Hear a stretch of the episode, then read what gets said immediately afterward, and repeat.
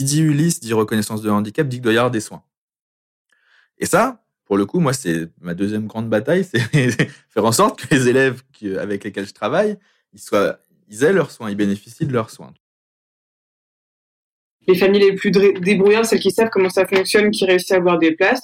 Les autres familles, c'est des laissés pour compte, etc. Enfin, c'est un système profondément injuste et, euh, euh, oui, donc euh, quelque part, et ben, comme euh, l'école euh, doit accueillir tous les élèves, euh, quoi qu'il en soit, et bah oui, on vient. Euh, du coup, nous, on est toujours là. Il n'y a plus de place en institution, mais nous, on est toujours là.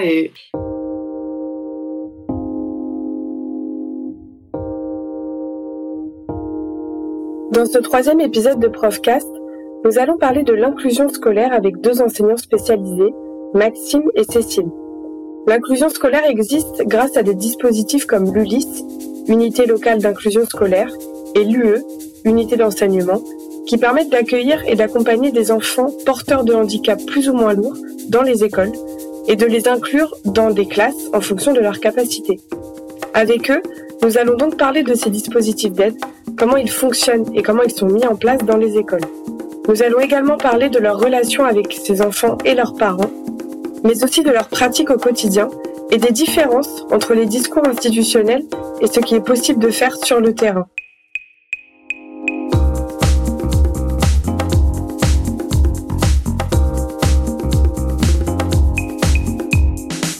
Bonjour à vous deux. Est-ce que vous pouvez déjà vous présenter succinctement? Alors moi, donc je m'appelle Cécile, je suis enseignante euh, depuis maintenant euh, 4 ans. C'est ma cinquième année du coup euh, qui vient tout juste de débuter. Et je suis enseignante. Alors euh, moi, c'est pas dans une liste, c'est dans une UE, donc c'est un petit peu différent puisque c'est des élèves qui ont un, un, handicap un petit peu plus lourd. Et donc j'ai moins d'élèves. Moi, j'en ai que 7. Et euh, nous sommes trois personnes pour euh, s'occuper de ces élèves, à savoir donc euh, l'enseignante moi-même, une AESH qui est attribuée à ma classe et une éducatrice spécialisée qui est recrutée non pas par l'éducation nationale mais par l'hôpital avec qui est partenaire en fait de, de ma classe. Et donc je m'appelle Maxime, je travaille en Ulysse dans le 19e. Euh, voilà, non, j'ai un dispositif euh, TFC, donc euh, trouble des fonctions cognitives, c'est-à-dire qu'il y a un petit peu tous les handicaps euh, chez moi. j'ai 12 élèves, c'est vrai que j'ai 12 élèves. On est au, on est au max. On pouvait pas avoir, on peut pas avoir plus que plus de 12, donc je, je suis effectif complet. Ça a l'air d'être passionnant. Euh, et euh, donc voilà, première question, comme là le thème c'est l'ULIS et l'enseignement euh, spécialisé, euh, c'est est-ce que du coup vous pouvez m'expliquer euh, qu'est-ce que l'ULIS, enfin au sein de l'école de manière générale, euh, c'est quoi la spécificité, la spécificité pardon de l'ULIS et de l'UE aussi? Du coup, pour l'ULIS, en gros, donc ça veut dire unité locale d'inclusion scolaire. En gros, L'idée, c'est de dire les enfants appartiennent à leur classe et pour tous, tout ce qu'ils ne peuvent pas, ne peuvent pas faire en classe, pardon, parce que c'est trop difficile hors de leur portée ou qu'il faut aménager, eh ben, ils viennent avec moi au sein du dispositif, on essaye de le faire. Pour l'essentiel des élèves avec lesquels je travaille, il y en a une très large majorité qui est autiste, par exemple. Euh, donc, tout ce qui est français et maths, ils ont un retard, je dirais, de au moins un ou deux ans, en gros. Et donc, euh, ils vont suivre euh, le reste, mais tout ce qui est français maths, ils viennent le faire avec moi au sein de, de, de, de l'Ulysse, quoi, en gros. Et après, pour tout le reste, ils sont inclus. Donc, selon les profils, il y a d'autres personnes qui viennent également aider, des AESH notamment, euh, des éducateurs. On a un, on a un psy, nous, qui vient, euh, qui vient travailler avec deux, deux, deux, des élèves avec lesquels je travaille. Voilà. Donc, euh, c'est le principe de l'Ulysse, en gros. C'est essayer de les avoir le plus possible en classe avec des pairs. Et pour tout ce qui est pas capable, tout ce qui est pas possible, pardon, en classe, ils viennent le faire avec moi. Et du coup, ils sont inclus dans leur classe d'âge. Classe d'âge, euh, ça a évolué ça un peu au fil du temps. Avant, c'était moins le cas. Enfin, statistiquement, avant, ils étaient beaucoup euh, euh avec avec leur retard, quoi, à n n-2. Après, le discours institutionnel, c'est de dire euh, pour que socialement, ils se construisent une image de d'eux-mêmes. Avec, c'est important qu'ils soient avec des enfants de leur âge. Donc maintenant, l'idée, c'est ils sont avec des enfants de leur âge. Et si du coup, il y a moins d'inclusion, bah tant pis. Ça, c'est le discours. Après, c'est compliqué. Et vous en pensez quoi justement de ça, du fait que, enfin, de ce discours-là? Euh, Moi, je l'applique pas du tout, euh, parce que ça n'aurait aucun sens. Mes élèves feraient, enfin, c'est vulgairement dit, mais plantes vertes au fond de la classe si je faisais ça. Enfin, pas tous, hein, mais il y en a certains pour lesquels ça s'applique pas. Mais évidemment, on s'adapte, c'est-à-dire que si je ressens que l'élève le vit mal d'être avec des plus petits et que pour lui euh, c'est compliqué, je le fais pas. Mais j'ai des élèves qui se rendent parfois pas compte, qui sont pas avec euh, leur classe d'âge. Et, et euh, je le vois dans la cour de récréation, si je vois que mon élève il joue avec des CP alors que lui il a l'âge d'être en CM1 et que ses copains sont en CP, moi j'ai aucun problème à l'inclure en CP si c'est son niveau scolaire, même si effectivement c'est pas du tout son âge. Après effectivement, je suis pas dans les clous de ce qu'on nous demande de faire. Ah, moi, c'est parce que, alors faut le dire, moi j'ai passé le concours, enfin la certification l'année dernière, donc j'étais un peu obligé d'être dans les clous. Sinon, euh, on m'aurait, j'avoue qu'on me tapait sur les doigts. Donc euh, bon, après je suis d'accord. Euh, bon, on y reviendra quand on parlera des limites, mais c'est clairement une des ambiguïtés du truc, quoi. C'est que si on suit le texte, on doit faire ça.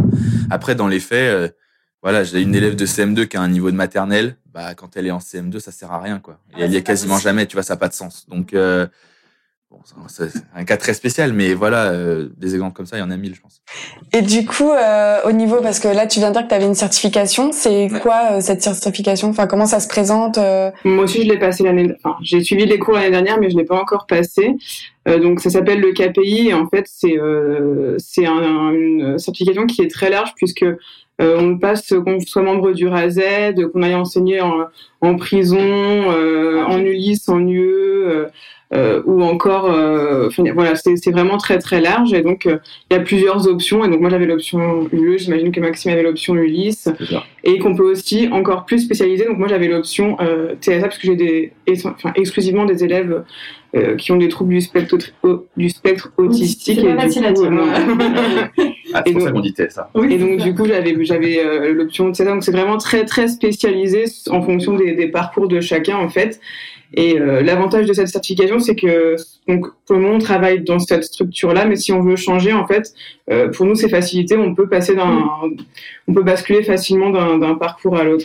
Et cette certification, parce que pour euh, pour rappel quand même, enfin je sais que Maxime, toi quand t'as commencé, il n'y avait pas de certification. Enfin on vous, on peut aussi vous lancer dans l'Ulysse quand vous êtes en début de carrière, vous n'êtes pas spécialisé, vous connaissez pas ce que c'est. Et toi, du coup, ça a été un choix. Enfin, je suppose que Cécile aussi, ça a été un choix pour toi de, de passer la certification. Oui, ça a été un choix. Bah, moi, j'ai été propulsée parce que j'étais remplaçante et que j'ai dû remplacer euh, bah, justement une, collègue qui, elle, était en formation à mi-temps et du coup, j'ai complété le mi-temps. Et euh, comme ça m'a plu, bah, j'y suis restée. Mais oui, on m'a. Quand euh, j'y suis arrivée, euh, j'étais pas du tout formée. j'ai complètement improvisé. Mais bon, c'est le cas de de, quasiment tout le monde, je pense. Ouais. Bah, quand moi je suis arrivé, je suis arrivé dix jours après la rentrée parce qu'ils avaient toujours personne sur le poste et que moi j'avais toujours pas de poste non plus. Donc ça c'était folklore. En fait, juste pour, pour préciser aux gens qui écouteront ce podcast parce que c'est important de le dire, c'est une amie qui était sur le poste à la base, qu'on connaît nous, euh, nous tous les deux. Et en fait, quand elle est arrivée sur le dispositif, il y avait, elle était toute seule. C'est-à-dire qu'il n'y avait pas d'ESH, pas d'éduc, il y avait personne qui avait signé son contrat. Donc, ça retrouvée toute seule avec euh, 11 gamins à l'époque, avec des profils très complexes. Et donc, euh, bah, elle a eu peur. Et je comprends. Moi, je suis arrivé euh, après la guerre, et donc entre temps, tout le monde avait signé, donc c'est allé. Mais euh... ouais, bah moi j'étais. Non, mais tout seul, c'est pas possible. Tout seul, c'est pas tenable. Faut partir du principe que tout seul, ça n'est pas absolument pas tenable. Donc euh, voilà, on a besoin d'une équipe, et il faut en plus que l'équipe fonctionne. Enfin, dans l'idéal, en tout cas. Mais euh, mais pour te donner une idée, cette année-là, du coup, on avait une formation pour les gens qu'on n'avait pas, justement, qui était un peu ridicule. Hein. C'était des mardis de temps à autre.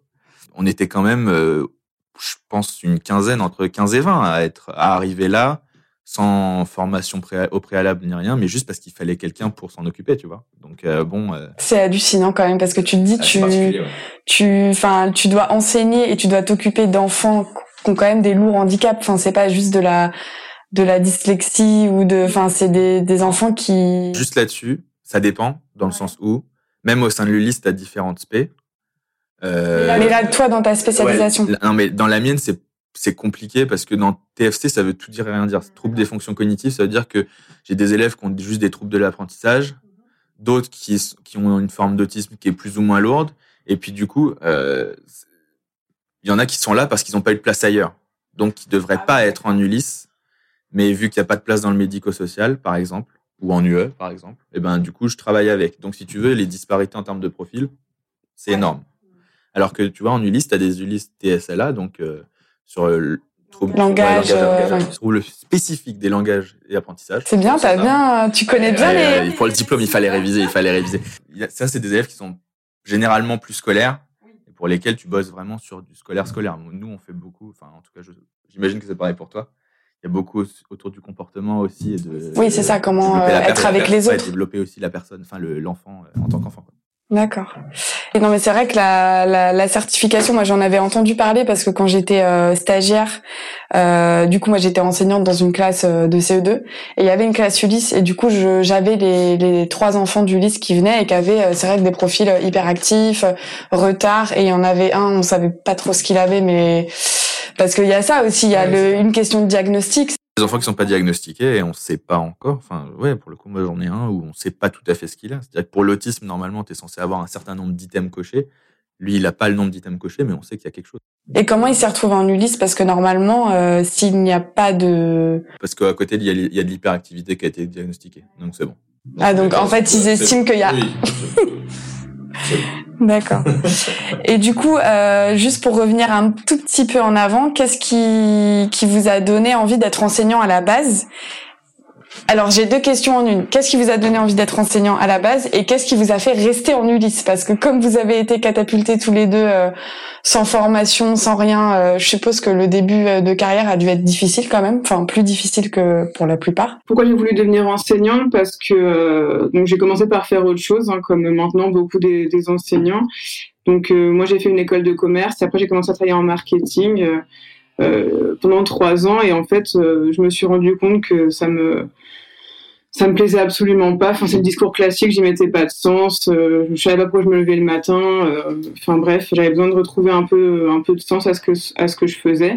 C'est vrai que le métier d'enseignant, c'est quelque chose qui m'a toujours attiré, mais que j'avais exclu à la base parce que j'avais pour ambition de gagner un peu d'argent. Finalement, bon, bah, je me, je me suis dit, Là, je gagne de l'argent, mais j'aime pas du tout ce que je fais. Donc, euh, bon, finalement, c'est peut-être pas si important que ça. On peut peut-être faire autrement. Donc, euh, donc euh, au bout de trois ans de marketing, voilà, j'ai passé le concours et, et je suis devenue enseignante.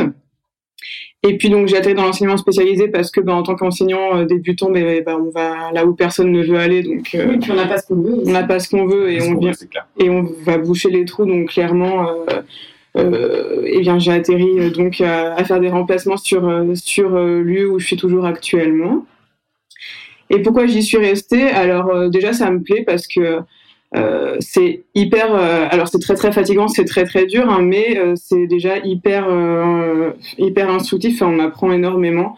Je pense que pour alors je, effectivement, je ferai pas toute ma carrière dans l'enseignement spécialisé, ça c'est sûr, parce que c'est vraiment, ça demande beaucoup, beaucoup, beaucoup d'énergie et d'investissement. Mais en début de carrière, ça donne, je pense, beaucoup de billes pour pouvoir affronter euh, tous les cas par la suite. Une fois qu'on est passé par là, je pense qu'on peut faire beaucoup de choses. Et puis ensuite, c'est vrai que j'ai quand même un rapport particulier avec mes élèves puisque j'en ai que 7 et en plus je les suis d'une année sur l'autre, donc c'est vraiment un lien particulier qui se crée. C'est pas du tout la même chose qu'une classe de 30 enfants qu'on va voir seulement un an entre guillemets. Donc c'est pour ça que j'aime beaucoup, c'est pas vraiment le lien avec les élèves. Donc pour le moment, de toute façon, euh, en attendant d'avoir euh, assez de bouteilles pour pouvoir avoir éventuellement quelque chose d'intéressant ou qui me plairait plus, je suis, euh, je suis bien là où je suis. Super. Je voyais que Maxime, pendant que Cécile parlait, hochait la tête, donc on t'écoute aussi.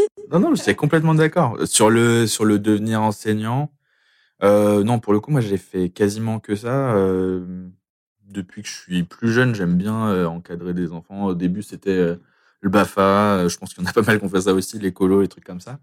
Et puis après, je me suis dit, bon, écoute, ça, ça, me, ça te plaît, donc autant essayer de trouver un métier en lien. Et puis enseignant, ça va. Il y a l'idée de transmission, et puis tu passes des moments. C'est chouette quand même. Enfin, c'est dur. Ça, je rejoins complètement. C'est très dur, mais il y a plein de moments chouettes.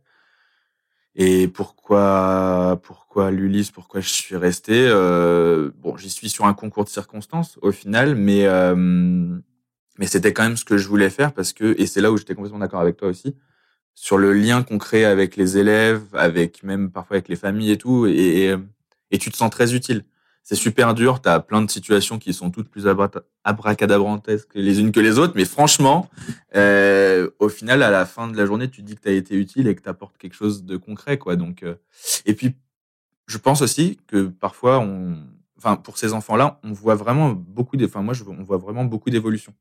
C'est-à-dire qu'entre le moment où tu les, où tu les accueilles, euh, ben voilà, pour certains au CP, et puis tu les suis jusqu'au CM2. Bon, moi, ça fait que trois ans, mais je vois euh, en trois ans ceux que j'ai accueillis qui étaient en CE2 du coup et qui là, à la fin de l'année, seront, euh, entreront au collège. Je vois le chemin parcouru et ça c'est super gratifiant.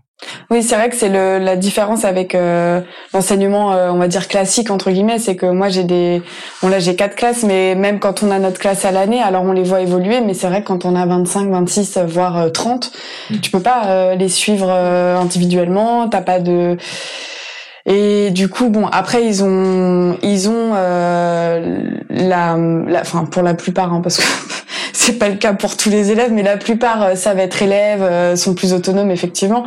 Mais c'est vrai que ouais, il doit y avoir un côté sympa, à, un côté peut-être où tu t'attaches plus aussi parce que t'as t'as pas, enfin, je me demande est-ce que vraiment t'as une posture d'enseignant classique?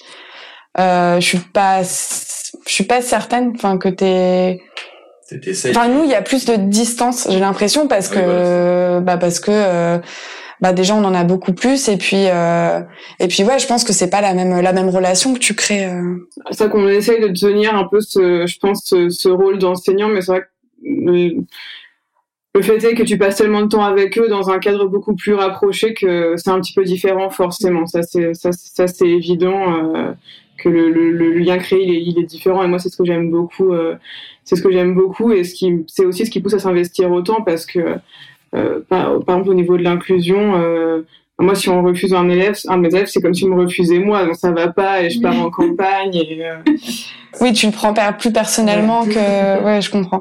Et comment ça se passe euh, bah, pour pour essayer d'un peu de comprendre euh, le quotidien, parce que c'est vrai que les classes, bon bah, on a un rythme, voilà, on a un rythme toute la journée de 8h30 à 16h30, on les a. Enfin, les parents savent un peu comment ça se passe. Au niveau de l'Ulysse, du coup, on sait que à certains moments de la journée ils sont inclus dans leur classe d'âge, du coup, enfin, euh, a, priori, après, voilà.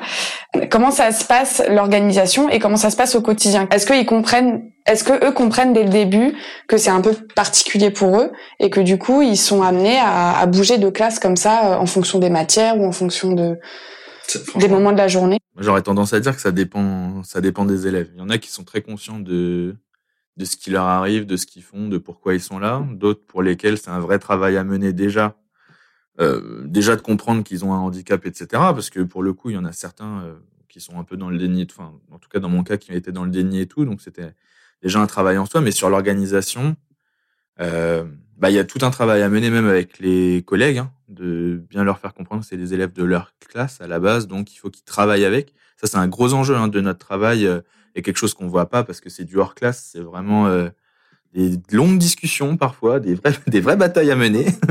Euh, pour faire comprendre que c'est pas nos élèves. Nous, on n'est pas une classe à proprement parler, on est des dispositifs d'aide, théoriquement. En tout cas, pour l'ULIS, pour l'UE, je sais que tu as peut-être encore plus les élèves que moi. Alors, l'UE, c'est un petit peu différent dans le sens où, effectivement, nous, l'inclusion, c'est un, une finalité, un objectif, mais euh, j'ai des élèves qui n'en font pas parce que c'est juste pas possible. Euh, ils sont, ils ont des troubles trop importants qui permettent pas. Donc, nous voilà. Donc, quand on les accueille, c'est vraiment un objectif. Après, on y arrive, on n'y arrive pas, ça dépend comment ils évoluent, etc.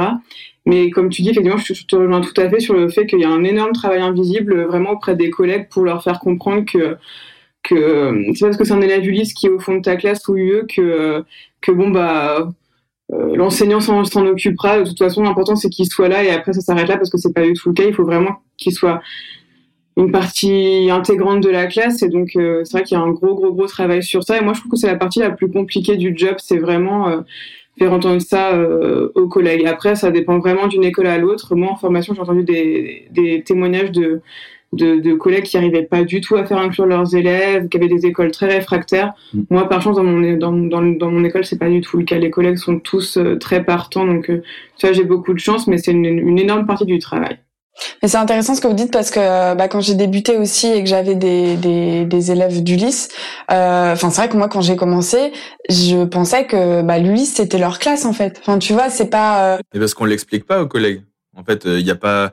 Enfin nous, tu vois, qui sommes de la même promo et tout, on n'a jamais eu un seul cours euh, qui, portait sur euh, comment tu prends en charge un élève porteur de handicap. Et c'est juste ça. Du coup, j'en veux même pas aux collègues. Il y a des élèves, ça fait, il y a des, pardon, il y a des adultes. Au contraire, ça fait 30 ans qu'ils font leur métier et ils n'ont jamais eu de formation sur la question. Donc euh, je crois que c'est à cette rentrée-là, c'est la première rentrée où dans le cursus de formation, tu as un module sur euh, comment tu prends en charge un élève pour le handicap.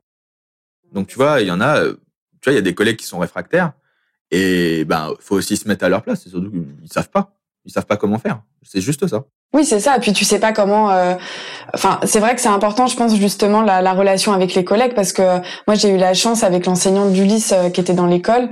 Euh, C'était dans le 17e et euh, elle était super et du coup on faisait des réunions régulièrement parce que j'avais au début j'avais trois élèves d'Ulysse qui étaient inclus souvent les après-midi dans ma classe et après j'en ai eu deux parce que le troisième c'était trop compliqué pour lui, il n'arrivait pas à suivre et même quand la VS venait c'était compliqué quoi. Et on discutait vachement donc moi, elle m'a appris plein de choses sur bah, justement comment les intégrer, parce qu'elle connaissait euh, leurs troubles, leurs handicaps. Donc elle. Euh, mais c'est vrai qu'il y a des écoles où, à mon avis, enfin d'ailleurs l'école que j'ai eue juste après. Alors moi, j'avais pas d'élèves euh, d'Ulysse, mais j'avais une collègue qu'avait un élève d'Ulysse dans sa classe et euh, l'enseignant d'Ulysse ne, ne lui communiquait rien. Enfin donc en fait euh, le gamin il arrivait dans sa classe, euh, bah il faisait la plante verte comme tu disais tout à l'heure et et il retournait en Ulysse. Donc pour lui l'Ulysse c'était sa classe et je pense que c'est vrai qu'il y a un vrai manque au niveau déjà de l'enseignement. Moi je me rappelle Maxime quand on était en master, je crois que les, les modules sur le sur l'Ulysse, l'enseignement en Ulysse et même l'inclusion, c'était en option. C'était optionnel. Enfin, c'est quand même alors que c'est quand même il y a énormément d'écoles où il y a des dispositifs d'Ulysse et puis même sans l'Ulysse, dans toutes les classes, euh, bah, on a des enfants euh, qui ont des troubles et si on n'apprend pas à les détecter, euh, enfin c'est pas pas possible. Il y, a, il, y a un, manque au niveau de la formation et ne serait-ce que de savoir ce que c'est Ulysse, finalement personne ne sait ce que ça veut dire. Mm. c'est un dispositif qui a changé plusieurs fois de nom et en fait les collègues qui sont qui sont en poste depuis un moment, pour eux, ils sont encore restés sur l'ancienne version où c'était juste bon bah la classe d'enseignement spécialisé et où ils devaient rester, où ils pouvaient en sortir un petit peu, mais bon, c'était quand même pas leur classe. Alors, on n'est plus du tout euh, là-dessus. Moi, ça, enfin, je l'ai appris euh, seulement une fois que moi j'étais en formation pour devenir enseignante spécialisée. Je le savais pas avant. Mmh. Donc, euh, non, il y a un gros manque de formation sur sur l'accueil des l'accueil des enfants en situation de handicap. Ça, c'est évident. Et comment ça se passe la relation avec les parents? Moi, je la trouve plus dure euh, globalement parce que les parents bah, de mes élèves placent beaucoup, beaucoup, beaucoup d'attentes euh, en nous. Et euh, en fait, bah, souvent, on a un peu le rôle de leur, de leur dire ce qu'ils veulent pas trop entendre, à savoir que leur enfant, bah, il est en décalage par rapport à la norme de ce qu'on attend d'un enfant de cet âge-là. Et surtout que moi, j'ai des, voilà, j'ai des handicaps qui sont quand même assez lourds. Donc, Comme quoi, par exemple? Moi, enfin, moi, c'est c'est que des enfants avec euh, troubles du spectre, du spectre autistique, mais c'est voilà, c'est assez, prononcé. Enfin, sinon, ils seraient pas dans cette structure-là. C'est vraiment, euh, c'est des enfants qui vont en hôpital deux jours la moitié du temps. Enfin, c'est voilà, c'est des, c'est des enfants qui sont voilà assez euh, assez envahis par leurs troubles. Et euh, voilà, donc on est souvent amené à devoir dire aux parents quelque part à leur à leur rappeler la différence de leur enfant. Et donc c'est c'est dur à entendre pour eux. On le comprend tout à fait. Mais du coup, c'est vrai que souvent ça peut être une relation un petit peu compliquée parce que euh, parce que c'est pas évident du tout. Mais après, euh, je le sais et donc euh, je prends pas personnellement les problèmes que, que je peux avoir ou les retours négatifs que je peux avoir de la part des parents parce que je me, je me doute bien qu'il y a beaucoup de il y a beaucoup de difficultés derrière, etc. Et donc il faut réussir à prendre du recul par rapport à ça. Oui, puis il doit y avoir beaucoup d'émotions aussi pour eux. Ça doit pas être facile de, de se dire que c'est ton enfant et peut-être de la culpabilité aussi. Ouais, ouais, non. Après, là, je pense que pour le coup, il y a une petite différence sur UE Ulysse, c'est que euh, les places sont tellement chères en UE, pour le coup, il y a tellement peu de places en fait, et d'enfants qui en bénéficieraient, tu vois, s'il y avait suffisamment de dispo, que euh, pour le coup, moi, il y a certains parents qui sont pas spécialement investis, et euh, et, et tu te bats, tu te bats aussi pour que, bah pour que, parce que qui dit Ulysse dit reconnaissance de handicap, dit qu'il doit y avoir des soins.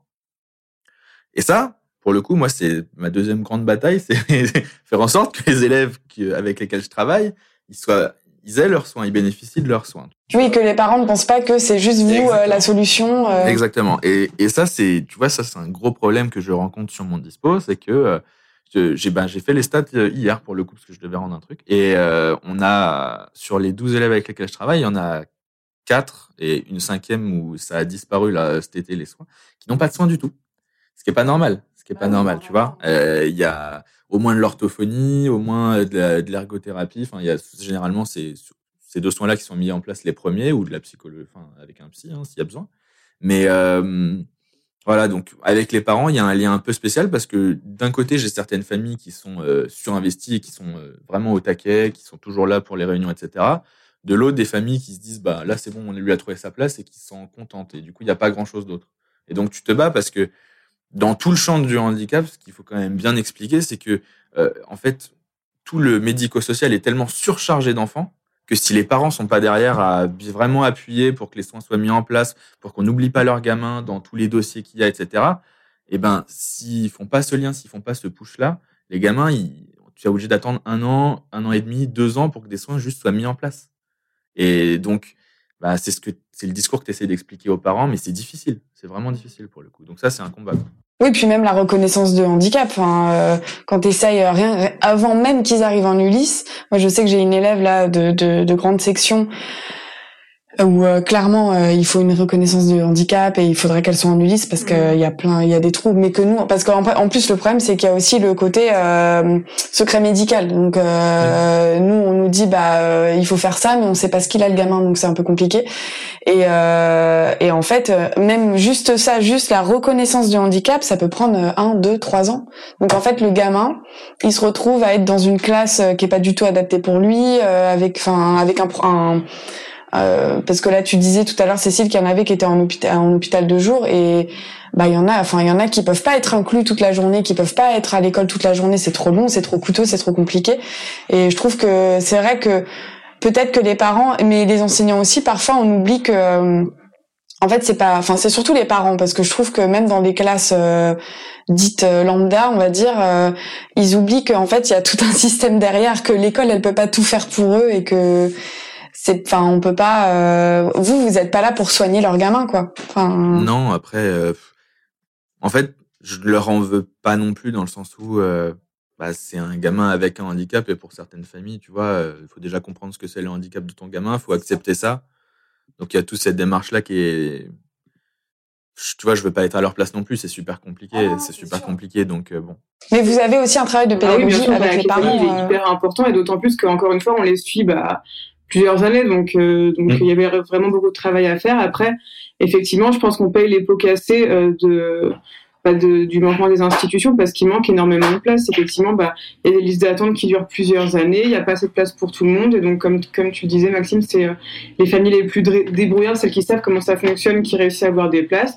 Les autres familles, c'est des laissés pour compte, etc. Enfin, c'est un système profondément injuste. Et, euh, et, euh, et oui, et donc, quelque part, et bah, comme l'école euh, doit accueillir tous les élèves, euh, quoi qu'il en soit, et bah oui, on vient. Euh, du coup, nous, on est toujours là. Il n'y a plus de place en institution, mais nous, on est toujours là. Et mais il y, a, y, a, des énormes manquements au niveau de, au niveau des, des soins. Enfin, moi, j'ai un élève qui a attendu trois ans en liste d'attente avant d'avoir mmh. une place quelque part.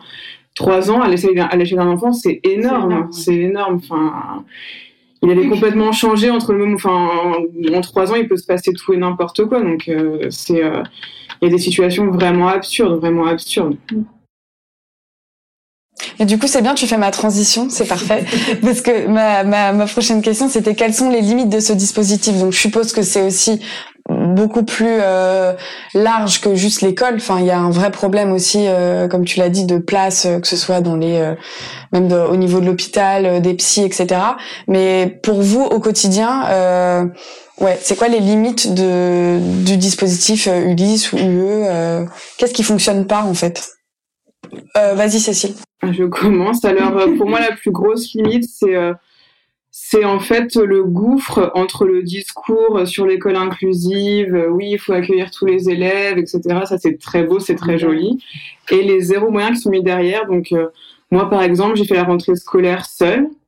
Euh, j'avais pas de collègues qui n'avaient pas été encore recrutés, euh, sachant que je suis enceinte de 7 mois et que euh, mes élèves, bah, potentiellement, quand ils vont pas bien, ils peuvent être assez violents. voilà, donc on a des très beaux discours, etc., mais les moyens derrière, ils sont pas là du tout. Il faut toujours se battre pour avoir des AESH, pour accompagner les élèves en inclusion. C'est une bataille permanente et ça et ça, bah, c'est les élèves qui, qui, sont pénalisés encore une fois parce que s'il n'y a pas d'AESH, ils font pas d'inclusion, ils vont pas dans leur classe, euh, euh, ils se retrouvent à être euh, dans, dans, le dispositif. Et si tous les élèves sont en même temps, c'est s'ils sont tous en même temps, c'est de la garderie concrètement. Enfin, en tout cas, pour ma part, les troubles sont tellement importants que que voilà, c'est parfois on, fait, on fait juste de la garderie. Et le l'objectif, c'est que tout le monde arrive en bonne santé à la fin de la journée. Et si j'ai réussi à faire ça, je suis contente. Si je suis toute seule, c'est ça l'objectif. Ouais, non, mais je suis tellement à 2000% d'accord. Et ça, non, mais UE, Ulysse, c'est la même bataille.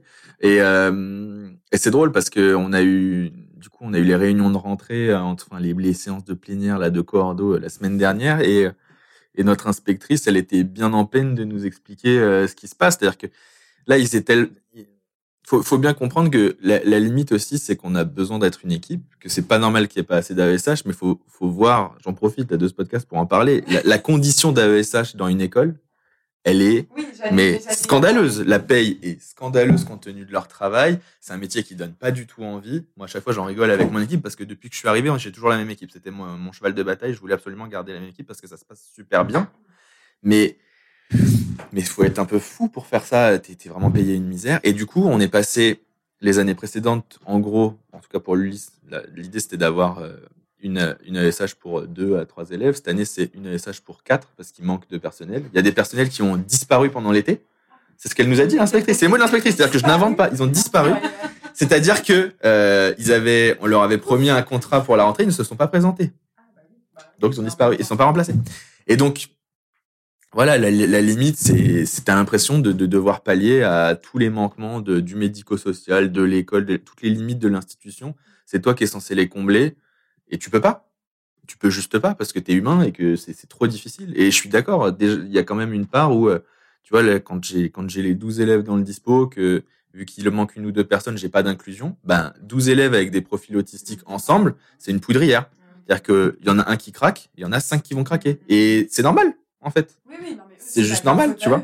Et donc à un moment, tu te dis euh, jusqu'où on accepte ce qui se passe quand même, parce qu'il y a quand même une limite pour que le cadre il soit au moins sécurisé. Oui, bah sécurisé pour les enfants et pour vous aussi. Ah mais pour les enfants d'abord. Nous, nous c'est clair, mais on a parfois même trop tendance à s'oublier, je dirais, tu vois. Bah c'est ça le problème aussi, c'est que du coup c'est comme ça que tu fais un burn-out, c'est comme ça que tu tu, tu craques, que tu mais c'est vrai que les AESH, parce qu'on en a aussi euh, hors dispositif Ulysse. Enfin, moi, j'en ai aussi dans des classes et tout. Et euh, j'avais discuté avec une euh, qui faisait. Alors, elle était AESH. Elle était aussi animatrice. Du coup, sur le temps de l'après-midi, elle faisait l'étude et tout. Elle accompagnait deux trois élèves dans l'école. Elle était payée, euh, je sais même plus combien elle était payée. Bah, au total, en gros, tu touches je crois que le contrat max pour une, une ESH, c'est 24 heures de mémoire. Et t'es payé 900, je crois que c'est 900 ou 950 euros. Si tu fais en plus le midi et l'étude, je crois qu'elles arrivent péniblement à 1000. Ouais, un petit SMIC, quoi. Un petit SMIC. Mais c'est hallucinant. Et elles accompagnent les enfants toute la journée. Et elles font le travail que personne d'autre ne veut faire. Bah, y a, y a, non, juste pour rajouter sur la limite, mais on en a déjà un petit peu parlé plus tôt. La limite à l'inclusion aussi, elle est entre le, le entre le texte, pardon, et enfin, enfin entre ce qu'on nous demande et la réalité de terrain, elle est, elle est très particulière. Si tu écoutes, euh, et, elle est pas réaliste. Dans, enfin, elle est pas réaliste. Dans un monde idéal, elle serait réaliste et elle serait faisable, sauf que c'est trop compliqué. C'est-à-dire que théoriquement, pour moi en Ulysse, le gamin, il est censé aller dans sa classe, il est censé, t'es censé toujours tout différencier pour que ce soit accessible pour lui. Sauf que ben faut se mettre à la place des collègues à un moment aussi. Et les collègues, ils ont 25 euh, autres élèves euh, pour lesquels parfois faut différencier, etc. Donc ils essayent de bien faire, tu vois. Euh, enfin, en tout cas, il y en a qui essayent de bien faire. Je dis pas que tous les collègues font tout le taf qu'ils pourraient faire, c'est pas vrai. Mais à côté de ça, il y en a qui essayent de bien faire. Mais tu es quand même ramené à la réalité de, bah, ils peuvent pas toujours tout mettre en place pour ces, ces, ces enfants-là. Et nous non plus, c'est pas réaliste de se dire qu'on peut toujours tout faire pour anticiper tout ce qui va se passer. Donc voilà, moi sur l'inclusion, euh, tu te poses aussi des questions parce que le discours, c'est de te dire, bah, faut toujours tout préparer, toujours bien pousser à l'inclusion, pousser à l'inclusion, pousser à l'inclusion. Mais après, dans le même temps, on te dit, faut que ça fasse sens pour le gamin. Et du coup, ben, les inclusions où le gamin, euh, il est inclus, ça c'est clair. Mais il comprend, il comprend pas, pas vraiment. Et quand tu fais un retour avec lui, au final, bah, c'est pas très clair dans sa tête, tu vois. Et il faudrait prendre euh, trois semaines pour un truc qu'elle va faire en trois séances avec, avec sa classe. Ben, voilà. J'imagine qu'il y a un entre-deux, si tu veux, mais là, pour le coup, ça pose. Enfin, moi, ça. Oui, puis même, euh, même dans les classes, euh, justement, on en a 25 et tout. Euh, c'est vrai qu'on nous demande aussi de différencier, de faire des choses. J'adore le discours. il faut s'adapter à chaque élève. Bah, ne nous en mettez pas de 25 dans ces cas-là, si vous voulez qu'on s'adapte à chaque élève. Moi, je veux bien faire ça, mais quand on a 25-30, bah, tu peux pas. C'est impossible. Donc, j'imagine bien qu'avec des élèves en plus qui ont un trouble, un handicap et qui ont besoin de, de d'un accompagnement spécifique, sachant que quand ils sont inclus dans leur classe, bah euh, effectivement, la plupart du temps, on en parlait tout à l'heure, l'enseignante, elle sait peut-être pas trop comment s'y prendre. Du coup, euh, du coup, bon bah c'est c'est c'est délicat. Mais moi, j'avais une question même euh, pour après, parce que là, on parle du coup. Je l'ai pas précisé, mais on parle d'enfants qui sont en maternelle primaire, enfin en primaire là. primaire, ouais. Élémentaire. comment ça se passe euh, pour le coup, parce que moi je sais pas, je sais qu'il y a des Ulysse collège, mmh. mais jusqu'à quel moment on pousse ce dispositif? Qu'est-ce qui se passe après le CM2 euh, Moi j'ai découvert en formation l'année dernière, sinon avant je savais pas du tout. Donc il y a plusieurs choses. Donc effectivement il y a Ulysse collège, euh, euh, il y a il y a des il y a des structures aussi où ils apprennent un métier qui s'appelle j'ai oublié, mais peut-être que tu pourras m'aider, je sais. Après euh, moi, je sais pas, parce qu'en Ulysse, on a les trois orientations, c'est euh, SECPA, Ulysse Collège, ou alors euh, revenir vers le médico-social sur IME, IM Pro. Du coup, j'imagine que c'est IM Pro, peut-être, du coup. Oui, en fait, j'ai réfléchi. j'ai gagné du temps et j'ai fini, j'ai fini par retrouver la réponse. Donc il y a hum, il y a différentes différentes options possibles. Moi en général en sortie donc quand mes élèves atteignent l'âge l'âge du CM2 sans forcément y être, mhm. Euh, donc euh, soit ils vont en Ulysse collège effectivement, euh, soit euh, j'en ai qui est retournée dans l'ordinaire parce qu'elle avait fait beaucoup de progrès et que du coup était capable était capable d'intégrer une classe une classe ordinaire avec AESH mais mais il avait plus besoin du dispositif. Super. Ou effectivement bah retour retour plutôt vers les hôpitaux de jour etc. Si il s'avère que le collège sera trop compliqué. Donc c'est en général les trois les trois options, sachant que euh, effectivement, encore une fois, euh, quand on parle de retour, effectivement, euh, sur des structures de soins, il y a plusieurs freins. Donc, bah, le manque de place, parce que ça n'a pas été préparé en amont, et quand je dis en amont, c'est deux, un ou deux ans avant, bah, ce sera liste d'attente. Donc, y a, avec le risque que l'enfant se retrouve sans rien pendant un certain laps de temps. Et puis aussi, pour les parents, c'est en général difficilement entendable aussi. Et moi, je sais qu'en général, les familles poussent toujours pour l'Ulysse collège parce qu'ils ont l'impression que si leur enfant est au collège, et eh ben ça veut dire qu'il grandit comme les autres enfants, même si euh, ça m'est arrivé d'envoyer des élèves, parce qu'au final c'est les familles qui ont qui ont le dernier mot hein, sur l'orientation de leurs enfants. Et j'ai envoyé des élèves où effectivement euh, je savais bien que le collège euh, ça serait pas d'une grande utilité, euh, mais bon après de toute façon, c'est la famille qui, la qui décide. Bah ça, je peux comprendre, mais c'est vrai que c'est normal. c'est normal. Mais c'est vrai que c'est compliqué. Mais c'est vrai qu'il y a certaines fois où c'est pas, on n'est pas d'accord avec eux et on l'exprime, mais effectivement après, bon, bah, ils font leur choix, c'est leur enfant et c'est comme ça. Bah t'as, as plein, ouais, je suis complètement d'accord. Euh, pour le coup, pour l'ULIS TFC, ça va justement pour les élèves pour lesquels ça se développe, ça évolue le mieux de retour à l'ordinaire, ça c'est vrai. Même si en TFC c'est plus rare pour le coup que sur ben voilà en TSLA sur les troubles spécifiques langage d'apprentissage. Ça, ça arrive de temps en temps. En TFC, c'est quand même un peu plus rare, mais c'est quand même possible. C'est quand même possible. Euh, sinon, après, tu as la SECPA pour certains. Ça, par exemple, moi, j'ai deux sortes, enfin, j'ai quatre sortes l'année prochaine. Il y en a deux dont on espère qu'ils puissent intégrer la SECPA quand même. Euh, et après, sinon, Ulysse Collège. Ulysse Collège, c'est un peu, c'est vrai que c'est un peu la voie par défaut parce que euh, ben, je suis complètement d'accord avec ce que tu disais. En fait, les parents entendent collège et ils ont une. Ça les rassure. C'est un mot qui est rassurant. C'est un mot qui est rassurant. Bah, après, faut faut comprendre quand même que pour les familles, la période euh, primaire collège, c'est un peu l'âge d'or et le moment où il y a le plus de choses prévues pour le champ du handicap, même si c'est pas suffisant. Hein. On est d'accord, mais c'est le seul moment où il y a quand même plusieurs structures mises en place. Parce que l'enjeu, et ça, les parents, parfois, ils ont du mal à l'entendre aussi, c'est que c'est une course contre la montre parce qu'il faut les préparer à l'autonomie de plus tard. Et ça commence maintenant. Et tu vois, certaines familles, quand en CE2, CM1, on commence à leur dire, bah oui, mais du coup, euh, pour les structures de soins, est-ce que vous les avez inscrits Parce que pour le coup, euh, tu as complètement raison. On a, c'est vraiment des listes d'attente qui sont super longues. Il faut voir vraiment loin. Et c'est ça. Et tu vois, c'est des familles qui sont déjà tellement heureuses d'avoir quelque chose maintenant qu'elles veulent pas forcément se projeter deux ans plus tard. On verra. C'est ça, ça fait, ça fait de l'administratif, ça fait encore des batailles et elles en ont déjà mené souvent énormément des batailles ces familles-là. Donc, euh, donc c'est le gros enjeu aussi l'orientation pour le coup et, c'est très compliqué parce que parfois tu te bats un peu contre tout le monde. La MDPH qui te dit un truc, la famille qui t'en dit un autre, toi tu as un troisième avis. Et bon, euh, après que la famille tranche à la fin, c'est normal, je conteste pas du tout. Mais euh, en fait, l'inquiétude, c'est qu'ils aient rien. il y a quand même des gamins où quand bah, moi j'ai un cas précis cette année dont je t'ai déjà parlé quand on s'était vu d'une gamine où elle a 11 ans, elle a un niveau de moyenne petite section en gros. Il n'y a jamais eu de soins qui ont été mis en place. Alors les torts sont partagés. Je vais pas dire que c'est que de la famille, je vais pas dire que c'est que de l'école. C'est pas le but, tu vois. Je tire sur personne. Le seul truc, c'est que, euh, ben, en fait, les structures euh, médico-sociales, elles aiment bien travailler sur un temps long avec les enfants. Donc une gamine qui a 11 ans n'a jamais eu de soins. C'est un projet qui est tellement, qui représente tellement d'énergie, tellement d'efforts à mettre en place que les structures, ça les effraie. Et donc cette gamine-là, moi, ma seule peur, encore à l'heure où on parle maintenant, c'est qu'à la rentrée prochaine, elle est rien. Parce que euh, redoubler, ça a pas de sens. Elle fait rien. Moi, je fais garderie avec elle, faut être très honnête. Je peux rien faire avec elle parce qu'elle est pas dispo. Euh, les soins, ils sont pas encore mis en place. Il y a encore rien qui est mis en place. Et à la rentrée prochaine, si on continue comme ça, elle aura rien. Et c'est une enfant qui sera déscolarisée et à temps plein avec ses parents. Et donc, du coup, ben, tu mets en détresse les parents. La gamine, j'en parle même pas. Donc, euh, c'est une situation d'échec pour tout le monde. Et ça, c'est un peu, ça, c'est un peu le pire cas, on va dire. Il y a d'autres cas où ça se passe très bien. Je veux pas noircir le tableau.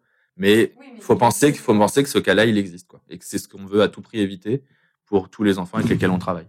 Et il y a aussi des cas effectivement où, euh, bah, comme tu le disais, Cécile, il y a des enfants qui après quittent le dispositif. Ah oui, et ça, c'est chouette aussi, c'est que ça montre que bah, ça fonctionne aussi. C'est bons exemples. Hein. C'est vrai qu'il y a des, sinon, euh, sinon, on, on tiendrait pas, on tiendrait pas. Même nous, on n'y serait plus. Mais effectivement, non, moi, enfin voilà, j'ai, j'ai, un élève qui est sorti de la structure pour retourner dans l'ordinaire et ça se passe très bien. Euh, j'ai des nouvelles, je sais que ça se passe très bien. Euh, j'ai des élèves qui, tout en restant quand même dans en structure, en dispositif adapté, mais font des progrès. Enfin, on en a déjà parlé, mais on, on, voit des progrès sur certains élèves, mais qui sont fantastiques parce que mm. vraiment quand ils passent de bah, rien euh, à une structure adaptée avec un temps scolaire adapté et des soins, bah, clairement, euh, on voit la différence. Euh, et comment je les élèves longtemps Moi, j'ai un élève que je suis donc depuis que je suis sur la classe, donc depuis trois ans je l'ai vu mais se transformer. Enfin, c'est incroyable. C'était un élève violent euh, qui tapait les autres, euh, qui était seul dans son coin, etc. Et maintenant, euh, on pourrait jamais se douter de, de, de ce que c'était. Il, il, est inclus en classe de CM1, ce qui n'est que un an en dessous de son âge, donc c'est très bien. Enfin, pour mes critères à moi, très bien. et qui est intégré, qui a plein de copains. Alors, et quand on voit de là où il est parti, c'était incroyable. C'est incroyable.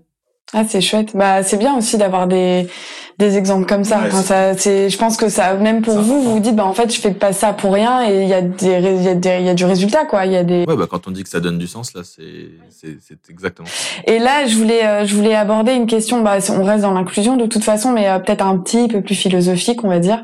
Même si vous avez déjà apporté des éléments de réponse, euh, mais de manière générale, pour vous, en quoi l'inclusion c'est une bonne chose? Pour moi, c'est une bonne chose parce que euh, bah, les élèves et tous, hein, pas, pas, pas seulement les miens, mais les élèves en général, ils apprennent beaucoup par mimétisme en se copiant les uns les autres.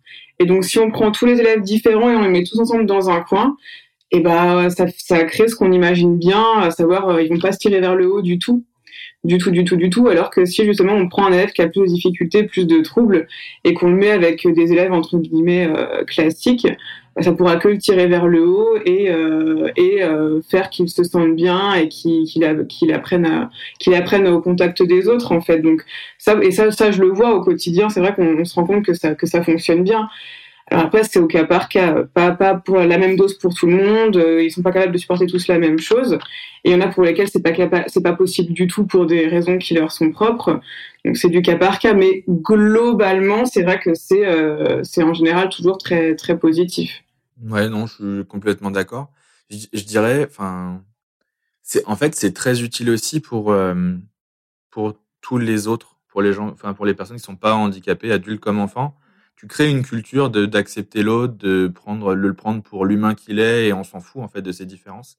Et, et moi je le constate chez les élèves, on a très peu de d'enfants qui vont dire euh, oh le sale handicapé ou des trucs comme ça au final il y a pas enfin moi j'ai pas tant de problèmes que ça avec ça euh, la plupart des enfants au contraire ils sont ultra bienveillants euh, les uns envers les autres et du coup ben j'ai pas enfin on, sent que ça ça participe le fait qu'ils les côtoient en classe qu'ils se créent des moments avec et tout ben ils arrivent à mieux les comprendre à mieux accepter aussi la différence etc et puis même chez les collègues au final à force de travailler avec bah, ça crée des petites habitudes, ça crée. Franchement, ça crée une culture commune. Donc, je trouve que pour le coup, ça, c'est quand même. au global, c'est très positif quand même. Ouais, je suis tout à fait d'accord. Enfin, moi, j'observe le même mécanisme aussi bien chez mes collègues adultes que chez les élèves. C'est qu'en fait, on a peur de ce qu'on connaît pas. Donc, il suffit d'expliquer. Moi, en général, euh, en début d'année, je prends toujours le temps de passer dans, les classes, euh, en tout cas, au moins les petites classes, donc les élèves qui viennent d'arriver, pour expliquer bah, qu'est-ce que c'est que cette UE, qui sont, enfin, qui sont ces élèves, qu'est-ce qu'ils ont de particulier, qu'est-ce que c'est? Et euh, donc, on a un moment d'échange où les élèves peuvent poser, leurs questions. Je leur explique euh, comment fonctionnent ces élèves-là, qu'est-ce qu'ils ont de particulier, etc. Et finalement, une fois qu'on a mis les choses à plat et qu'on en a parlé et que euh, finalement on se rend compte que ah oui d'accord, bon bah c'est juste ça, ok. Et euh, une fois qu'on sait que c'est plus l'inconnu, moi ça se passe ça se passe très bien. C'est juste voilà, bon, on a on a peur de ce qu'on de ce qu'on connaît pas enfant comme comme adulte. Et c'est intéressant parce que même moi qui travaille pas dans des dispositifs ULIS, etc. souvent quand on parle avec des parents dont les enfants ont des difficultés persistantes ou, euh, ou on suspecte des troubles, etc. La première réponse qu'on a, c'est euh, je veux pas que mon enfant il soit euh, euh, qu'il ait une étiquette ou qu'on sache que euh, il a des difficultés ou qu'on sache que etc. Et en fait, c'est vrai que si t'expliques aux enfants simplement, bah en fait voilà, lui il est différent là-dessus, sur ce point-là.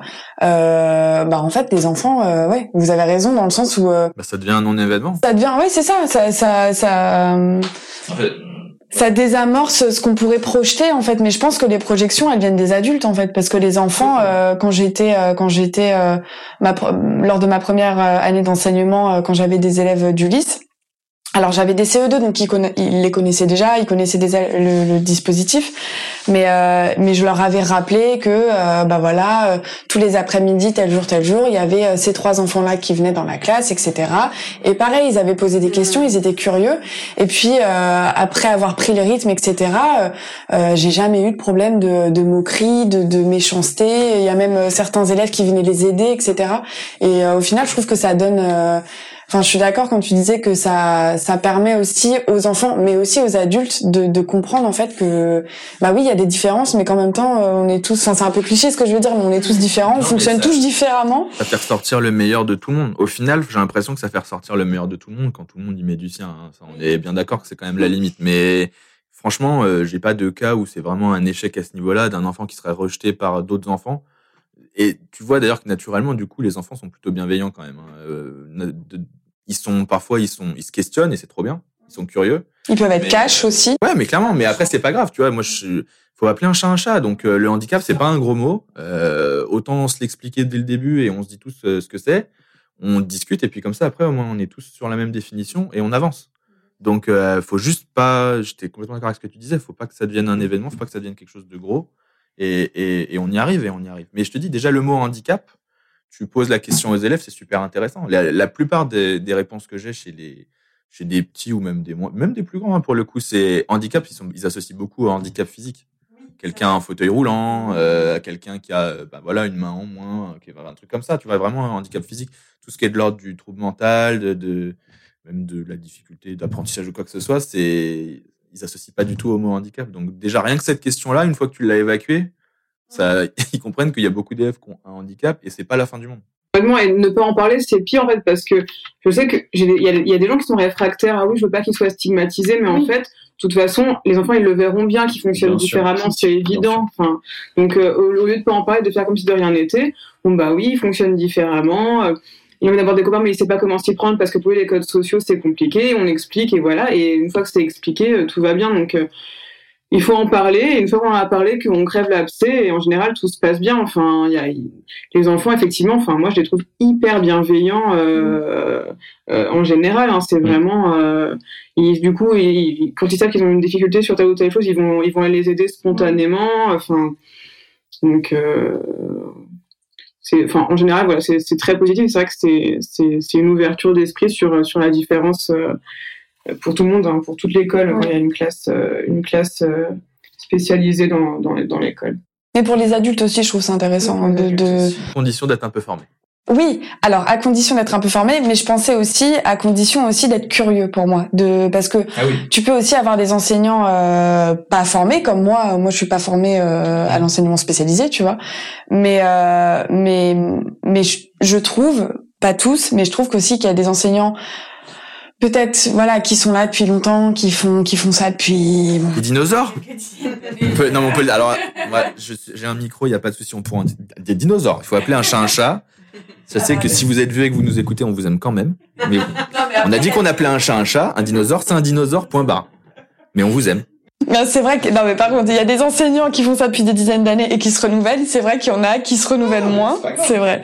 Mais euh, mais ces enseignants là, je trouve que voilà parfois euh, il n'y a pas d'efforts qui sont faits aussi de leur côté et ce qui fait que tout ce qui sort de leur habitude et de leur routine. Ah, il y en a pour lesquels c'est pas évident. c'est notre rôle à nous entre guillemets. On est un peu les ambassadeurs euh, du handicap et donc il y, a, une facette, de, une, une partie de, nos missions en tant qu'enseignant spécialisé, c'est d'aller justement euh, aller voir les collègues et voilà et leur expliquer comment ça fonctionne parce que euh, encore une fois il y en a c'est juste qu'ils savent pas du tout et ça m'intéresse pas forcément non plus. Mais si quelqu'un va les voir, leur explique, prend le temps de discuter avec eux, euh, voilà. Enfin, c'est, en tout cas, c'est c'est c'est une des facettes du, du de ce qu'on est censé faire nous en tant que en tant qu'enseignant spécialisé. Ça me fait penser, j'ai une petite anecdote parce que j'ai une collègue hein, pour vous dire justement l'importance aussi euh, pour moi d'aller au contact. Enfin, c'était une blague, mais pas vraiment en fait. C'est qu'un jour j'ai une j'ai une collègue qui, qui travaille en maternelle depuis euh, depuis une dizaine d'années et elle avait un, un enfant euh, autiste, enfin du coup ayant des troubles autistiques, etc. Euh, parce que ça aussi c'est drôle euh, dans l'éducation nationale, il y a toujours des jargons pas possibles pour dire mais pas dire, euh, enfin, bref. Et elle avait un enfant du coup qui avait des troubles autistiques, mais comme c'est en maternelle, euh, c'est compliqué de statuer vraiment le, le handicap de, de l'enfant. Et donc elle, bah, elle débutait, euh, savait pas quoi faire. Elle en avait, 20, elle en avait 29 hein, des élèves, donc euh, tu, vous doutez bien que c'est un peu compliqué. Et un jour, il y a l'inspectrice euh, ou la, la, conseillère pédagogique qui vient la voir et qui dit, euh, ou, je sais plus, c'était des enseignants ressources, enfin voilà, qui avaient, euh, qui avaient du coup observé la, la gamine dans, dans, la classe et qui revient une semaine plus tard avec un bouquin comme ça sur l'autisme. Elle lui dit, bah va falloir lire ça maintenant. et ma collègue, elle a dit, bah euh, non, en fait, moi je veux pas lire un bouquin de 300 pages sur l'autisme. C'est soit vous, vous, me proposez une formation ou alors je travaille avec quelqu'un qui est formé. Mais enfin, j'ai trouvé ça et en même temps, je la comprends. Enfin, c'est, elle dit moi, ça ne m'intéresse pas, en fait. Et, c'est vrai que c'est compréhensible, mais du coup, je, je trouve que c'est justement votre euh, votre boulot à vous qui est important aussi, c'est que c'est tellement plus facile d'aller voir un enseignant et dire voilà comment ça se passe, plutôt que de, de faire des trucs comme ça où tu proposes des, des bouquins de 300 pages sur l'autisme à quelqu'un sans en avoir parlé au préalable, tu vois. Mmh. Et je trouve qu'il y a un, il y a un, il y a un peu une une carence là-dedans, même dans la, la communication avec les enseignants euh, qui ne sont pas spécialisés. C'est que euh, bah, comment on fait pour euh, pour euh, inclure ces enfants-là euh, en intéressant aussi les enseignants parce que bah il faut voilà on leur enfin ces enfants ils vont être inclus dans leur classe quoi. Donc qu'est-ce qu'on fait? Et c'est pour ça que je trouve que votre votre rôle il est important aussi. Sachant que malgré notre exceptionnelle formation et tout faut bien comprendre que la plupart du temps tu improvises aussi Enfin, on tente notre métier, on tente des trucs. Et puis après, ça fonctionne, bah on construit dessus. Ça fonctionne pas, on tente autre chose. Donc euh, moi, le coup du bouquin, je veux bien, mais le manuel parfait de l'enseignant spécialisé, il faut qu'il me dise la référence. Je suis curieux. Hein. Je suis curieux. Donc euh, non, mais voilà, il y a pas. Je comprends qu'ils se sentent en échec, tu vois. Même nous, on se sent souvent en échec, et puis tu tentes d'autres choses. De toute façon, c'est du test. Hein. C'est je teste, je vois ce qui marche, ça marche pas, ça marche pas, ok, on va essayer autre chose. C'est du test permanent. Et effectivement, par rapport à, justement à l'improvisation, ça me fait penser à une anecdote. Bah, euh, donc dans ma classe, suite à mes nombreuses alertes sur le manque de personnel et la mise en danger des, des enfants, du coup ils m'ont envoyé plein de monde d'un seul coup. Donc il y a eu cinq adultes qui sont venus, euh, mais sur pas des enseignants en fait, donc des gens qui faisaient autre chose, donc, dont, dont c'est pas le métier, donc des gens euh, de l'hôpital, mais dont c'est pas du tout le métier d'être enseignant. Et euh, c'est assez drôle parce que du coup, euh, bah, nous, on, a, on est habitué à improviser, on sait le faire, ça fait partie du boulot. Euh, et, et, eux, pas du tout. Donc, ils, ils, ils, ça, ça, a beaucoup ramé. Et ils disaient Mais qu'est-ce que je dois faire? Mais qu'est-ce que je dois faire? Ils étaient en classe à papillonner Mais qu'est-ce que je dois faire? Bah, improvise. C'est vrai que nous, on sait le faire. Mais du coup, ça m'a un peu rappelé que c'est un truc qui est propre aux enseignants, mais que. Mm. Les autres gens ne savent pas forcément le faire. c'est vrai que nous, c'est indispensable. Même nous au début, enfin nous, on, ne nous forme pas à nous adapter. Enfin moi, je me rappelle que je suis arrivée la première année avec euh, mes fiches de séquence hyper bien préparées, tac tac tac, j'avais anticipé et tout. Et puis t'arrives en classe, y a rien qui fonctionne. Bah, bah qu'est-ce que je bah, fais Puis en plus, t'as quand même le truc. Enfin, ça vient aussi avec l'expérience, tu vois. Genre euh, là, pour le coup, je suis pas sûr qu'il y ait une formation. Il y a des formations qui peuvent te permettre de mieux anticiper certains trucs, c'est clair. Mais après, tu te fais ton expérience aussi. Enfin, quand je vois nous les profils tellement variés des élèves bah il y a une fois un truc qui va fonctionner pour un pour un tu vas te dire que pour un autre peut-être ça fonctionnera et en fait pas du tout donc euh, oui mais au moins le dire tu vois parce que je trouve que ce qui manque aussi dans la formation de prof c'est qu'on nous dit bah voilà vous allez enseigner les maths le français c'est très théorique très didactique on visite euh, on fait des, des, stages dans des écoles où tout tout, tout est formidable hein. enfin je sais mm. pas si vous vous rappelez de vos stages mais euh, moi c'était tout beau tout mignon il y avait pas un gamin qui ah ouais? Ok, bah, je serais intéressée, mais moi j'avoue que j'avais eu des trucs de la classe un peu tranquille. Euh, l'enseignante du coup qui était euh, bah, euh, enseignante formatrice, donc qui gérait. Enfin, tu sentais qu'elle gérait quand même. Et puis l'année d'après, moi, je me retrouve en RED plus quoi. Donc j'étais là. Alors ah bon, bon, bah d'accord, ok, c'est sympa, mais moi, j'avais pas vu ça en fait. et on te, je trouve qu'il y a un manque quand même de réalisme par rapport à ce qu'on nous dit dans la formation. Ça c'est sûr. Après, c'est vrai que sur le côté improvisation.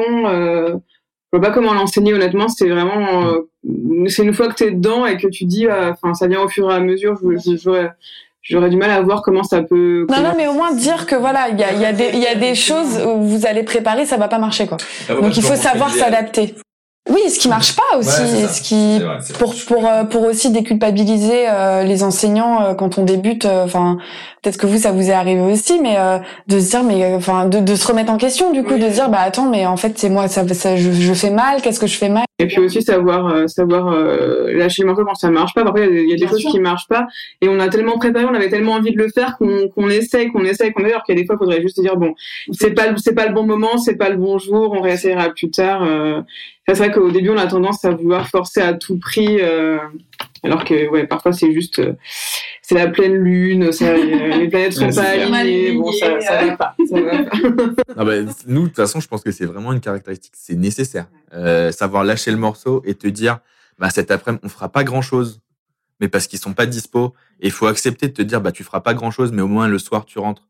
Tu vas bien, les gamins vont bien, et tant pis. Euh, il y a des jours où il faut être réaliste aussi. Il y a des jours où tu avais un projet et c'est mort. Parce que les gamins, tu sens que, tu vois, la poudrière, tu sens que là, tu es à deux doigts, que tu es sur la ligne. Et, et tu penses aussi au bien-être des élèves. Et c'est pas grave. C'est pas grave. Mais faut vraiment, ça, je pense que c'est, c'est vraiment important de se rendre compte qu'il y a des jours où tu ne travailleras pas au sens propre. Enfin, tu vas pas faire de l'apprentissage euh, théorique. Mais euh, à côté de ça, à la fin de la journée, au moins l'élève, il aura envie de revenir à peu près le lendemain et c'est déjà pas si mal. Ah, c'est déjà beaucoup, oui. C'est même l'essentiel, je trouve, euh, pour qu'ils se sentent bien. Enfin, non, mais. de toute façon, pour les profils compliqués comme on peut avoir, clairement, se donner le bout de l'école, c'est hyper important. En là, c'est des enfants qui sont dégoûtés, qui ont traversé mmh. beaucoup de difficultés avant d'en arriver là qui sont toujours sentis à la marge, euh, en décalage euh, avec d'autres. Donc, euh, c'est vrai que les mettre en situation de réussite, leur donner, leur donner bah, envie de venir à l'école et leur faire apprécier l'école, c'est la plus grande partie du, du travail. Hein. Et du coup, pour pour parler, parce que là, on a on a vous avez dit des choses intéressantes sur l'inclusion, en quoi c'était important et favorable. Et et quelles sont pour vous Tout à l'heure, on parlait du, des limites du dispositif plutôt Ulysse. Là, pour vous, quelles sont les limites de l'inclusion? Qu'est-ce qui, euh, du coup, ne fonctionne pas? Ou est-ce que, est-ce que c'est, en fait, est-ce que c'est favorable euh, d'inclure tout le monde Est-ce que pour vous, euh, c'est l'inclusion, ça, ça, c'est important pour tout le monde, pour tous les enfants? Euh, je, je pense que le, en fait, le truc principal que je dirais, c'est que ça suffit pas, et que parfois le système s'en contente. C'est-à-dire que tu as l'impression qu'avec l'inclusion, tu vas Enfin, c'est déjà très bien et ça va résoudre, on va, ça va résoudre tous les problèmes. Et clairement pas. Clairement pas. Enfin, en tout cas, moi, je sais qu'en Ulysse TFC, c'est vraiment le problème. Que ce soit les familles, que ce soit parfois l'institution en elle-même. On se dit que déjà l'inclusion, c'est bien. D'accord, mais euh, s'il y a que de l'inclusion, euh, ça fera pas beaucoup sens pour le gamin, ça fera pas beaucoup sens non plus pour les autres. Donc ça, c'est bien, mais vraiment, je pense que ça suffit pas. C'est vraiment la principale limite pour moi. Au, Et qu'est-ce qu'il faudrait de plus pour toi? Ben, des emplois du temps adaptés, du, des structures euh, médico-sociales qui sont qui soient capables de de compléter en fait, tu vois, euh, et de l'accompagnement humain aussi. Enfin, là, pour le coup, c'est une question de moyens. On va être très clair. Hein. Euh, c'est y a des moyens très limités. on parlait de place tout à l'heure. Ben voilà, hein, euh, on fait avec les moyens du bord et quelque part, parfois on dit l'inclusion c'est déjà pas mal. Et Cécile, pour toi? Pour moi, les limites de l'inclusion, bah, c'est déjà euh, une limite au niveau euh, du temps qu'on peut y consacrer parce que c'est du boulot. Donc, c'est du boulot pour l'enseignant qui doit préparer l'inclusion, c'est du boulot pour l'enseignant qui reçoit. Euh, ensuite, il faut un temps de débrief pour savoir comment ça s'est passé, etc. Euh, enfin, ça, ça, prend beaucoup de temps en fait, et comme le, bah, le temps n'est pas extensible, donc euh, déjà il faut, il faudrait avoir du temps, et on n'a pas forcément, on peut pas en dégager forcément assez. Ensuite, bah, on en a parlé des moyens, donc il faut le personnel, il faut que ce soit quelqu'un de, voilà, il faut avoir une AES, un ou une AESH qui puisse accompagner l'enfant, une personne qui soit un minimum formée et, et compétente ce qui n'est pas toujours le cas. Enfin, on rigole, mais moi, ça, m'est déjà arrivé euh, d'avoir un, un AESH qui, alors c'était pas de sa faute, le pauvre, il était malade et il prenait des médicaments, mais qui s'endormait en classe. Et donc c'est son élève qui, enfin l'élève dont il s'occupait qui, qui, qui le réveillait quand il s'endormait. Donc c'est qu'est-ce que, enfin, on peut pas travailler comme ça, c'est pas possible. Donc. Euh, Et t'en avais une aussi qui faisait pas du tout. Euh... J'en ai, j'ai plein d'histoires avec les AVSA. J'ai aussi une dame qui était très gentille, adorable, et qui accompagnait un mes élèves dans une classe de CP et euh, qui était très contente parce que du coup elle aussi elle apprenait à lire en même temps que l'élève et du coup euh, bah, parfois elle levait la main pour répondre aux questions quand elle se laissait emporter par on école cette année une comme ça hein. ouais c'est un truc de fou que tu racontes ça. On vit on est en train de vivre cet exemple cette année là et on est bien embêté parce que c'est délicat de lui dire. C'est hyper compliqué. Bah, bah, tu vois mais ça c'est trop drôle c'est trop drôle. Vraiment ouais on a cet exemple là cette année et, euh, et on est bien en peine. Alors pas moi dans le dispo mais il accompagne euh, elle accompagne pardon un élève dans dans une classe et et il est en CM1 et tu sens qu'elle fait le programme de CM1 avec lui quoi. Oh là là. Ouais, non, c'est pas ah, possible. Franchement, si l'éducation nationale nous écoute, faites quelque chose les gars parce Mais après voilà, ben, encore une fois, c'est l'attractivité du métier qui fait que bah oui, je pense qu'ils recrutent les gens qui se présentent hein, clairement, on peut pas Bah à partir du moment où tu tu tu donnes un salaire qui est déjà euh, pas du tout attractif avec des conditions de travail qui sont quand même très difficiles, euh... ça s'explique mais effectivement, c'est dur de travailler euh, comme ça parce que parce que voilà, enfin si la personne qui accompagne l'enfant ne sait pas lire elle-même, euh, c'est compliqué, c'est très compliqué. Et la dernière limite, euh, alors euh, moi j'ai eu le cas d'élèves qu'on peut juste pas inclure du tout parce que euh, parce que voilà, pour eux c'est trop dur, c'est trop de sollicitations. Euh, dans le cas des troubles autistiques, euh, par exemple, il va pas supporter le bruit d'une classe, ça fait trop de bruit, ça va, ça va lui créer des crises. Il y, a, des fois où, où c'est juste pas possible. Alors c'est du cas par cas et c'est pas du tout la majorité, ça va vraiment être quelques élèves. Il y en a pour lesquels non, c'est pas possible c'est pas c'est pas adapté pour eux ça les met en souffrance plus qu'autre chose euh, et il faut pas euh, forcer euh, absolument dans tous les cas il y a des fois où non c'est c'est trop dur c'est trop dur. Oui bah ça allait être ma prochaine question parce que je me demandais enfin on, en a tous vu des enfants où on se dit bah en fait ils ont rien à faire à l'école mais c'est pas de leur faute. C'est qu'en fait effectivement ils sont c'est trop comme tu disais c'est trop de sollicitations c'est trop dur c'est trop fatigant enfin et, et je trouve ça c'est ça moi qui me qui m'énerve un peu avec le discours euh, l'inclusion. Alors euh, comme on le disait tout à l'heure c'est que les discours sont toujours magnifiques et formés enfin ça donne envie hein, mais que dans la réalité euh, il y a des enfants qu'on peut pas inclure quoi et qui besoin d'un d'un parcours euh, bah, alternatif. Et je trouve qu'on qu'on propose pas ça euh, souvent on propose ça euh, après le collège le lycée etc on propose des des formations un peu plus professionnalisantes etc mais je trouve que on n'a pas ça en primaire parce que bah ils sont petits donc on se dit bah ils peuvent aller à l'école comme tout le monde. Mais non en fait t'as t'as y a pas parfois ça manque d'un entre deux en fait. Euh je pense peut-être avec les élèves que tu as, pour le coup, c'est plus une question, mais je me dis, ils passent souvent de structure de soins, ils sont des groupes de 1, 2, 3, à on va les inclure dans une classe de 25, c'est pas réaliste. C'est pas réaliste. Même toi, en tant que personne, tu vois, si tu travailles avec trois personnes et d'un seul coup, tu es balancé dans un grand groupe, parfois tu es déstabilisé. Donc, pour un élève avec une certaine pathologie, bah, je comprends que ce soit hyper anxiogène, tu vois. C'est pas, c'est juste pas réaliste. Et bah, là, tu vois, on arrive pour moi à la limite du système euh, avec un grand S entre guillemets, tu vois, c'est on pallie à certains manques en créant des petits trucs, mais ça suffit pas, tu vois, c'est un peu un pansement sur. Euh, ouais, c'est ça, Après, euh, en positif quand même, ça. Non, mais en fait, j'ai, quand je vois dans le temps, avec la formation, j'ai compris que c'était tellement pire avant. J'ai tendance à me dire que le discours est un peu de plus en plus ouvert, mais qui dit discours ouvert dit pas forcément qu'il y a les moyens qui vont avec pour appliquer ton discours, tu vois. Et c'est toujours le problème. C'est toujours le problème. Mais bon, au moins la lettre avant son application, elle, elle est plus entendable qu'avant, on va dire. Et la formation, elle vous a vraiment servi euh Ça dépend. Je vais être très clair, il y a des modules qui m'ont rien appris et dont je me serais clairement passé, et il y a d'autres trucs où je me suis dit, bah, j'y avais pas pensé. Moi, euh, alors on n'a pas fait au même endroit la Ouais, formation. on n'a pas la même formation, exactement. Mais euh, moi, j'ai eu vraiment des, des, des formateurs hyper intéressants, euh, hyper compétents, etc. Après, c'est vrai que ce qui m'a manqué, c'est que bah, Covid oblige, j'ai quasiment tout fait à distance. Mm. Et du coup, en fait, j'ai perdu toute la partie échange entre pairs, etc. Et euh, du coup, euh, ça aurait pu être plus intéressant que ça ne l'a été, mais voilà, c'est pas- à cause du distanciel que ça a été comme ça. Oui, hein, c'est pas, pas la pas que pensé, mais la. Et pour finir, bah, qu'est-ce qu'on peut vous souhaiter pour la, pour la suite? D'avoir les moyens à hauteur des ambitions qu'on nous prête. bah, C'est bien déjà. Merci beaucoup à vous deux d'avoir accepté mon invitation. J'étais vraiment ravie d'échanger avec vous et d'écouter vos témoignages. Merci à vous qui écoutez Profcast. N'hésitez pas à vous abonner sur les plateformes de streaming YouTube, Spotify, Deezer, Apple Podcast euh, et, et toutes les autres. Vous pouvez aussi euh, retrouver Profcast sur Instagram et sur Facebook, euh, sur lesquels euh, vous retrouverez des anecdotes en lien avec les épisodes que vous avez écoutés, des explications aussi parce qu'on utilise beaucoup beaucoup de jargon de l'éducation nationale et même si on explique euh, dans l'épisode, euh, c'est possible que parfois on loupe des coches. Donc euh, voilà, n'hésitez pas à vous abonner. Je remercie encore une fois Léo Chupin pour le mixage et Pierre Touchant pour la musique. À bientôt sur Profcast.